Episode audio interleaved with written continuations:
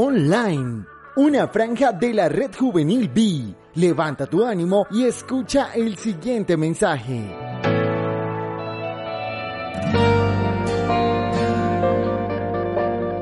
Hoy es nuestro día 4 de reinicio en la oración. Es bueno pensar en esta Semana Santa, en este tiempo de cuarentena, de pronto este tiempo de prueba y dificultad como un llamado de Dios para estar en la intimidad con Él. Un proceso del cual no saldremos igual, una temporada en la que en nosotros se produce vino nuevo. Siempre vamos a tener distracciones y obstáculos porque tenemos un enemigo que no quiere que usted y yo oremos distracciones tales como el trabajo, las preocupaciones por el futuro, las malas noticias, todo lo que está pasando, el pasado, los fracasos, los temores, las redes sociales y en ocasiones relaciones personales. Cuando elegimos tener una conversación con Dios, llegan a nuestra mente muchas de estas distracciones. La palabra de Dios nos habla acerca de la parábola del sembrador en el Evangelio de Lucas capítulo 8 del verso 4 al 15. Jesús empieza a narrar una historia. Un agricultor salió a sembrar. A medida que esparcía las semillas por el campo, algunas cayeron sobre el camino, otras entre las rocas, otras entre los espinos y otras en tierra fértil. Cuando Jesús comienza a explicar la parábola, resalta que la semilla es la palabra de Dios.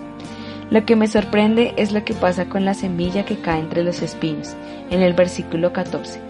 Las semillas que cayeron entre los espinos representan a los que oyen el mensaje, pero muy pronto el mensaje queda desplazado por las preocupaciones, las riquezas y los placeres de esta vida, así que nunca crecen hasta la madurez. Teniendo en cuenta las enseñanzas de Jesús, recordemos que estamos en guerra.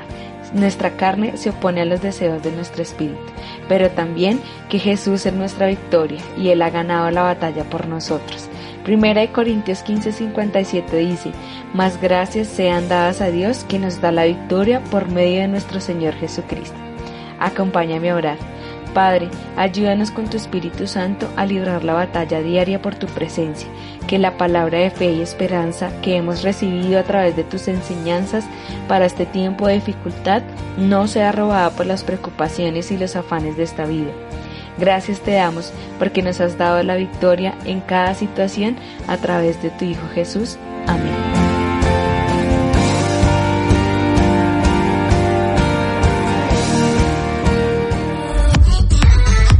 Síguenos en nuestras redes sociales y encuentra más contenido especialmente para ti. Búscanos como arroba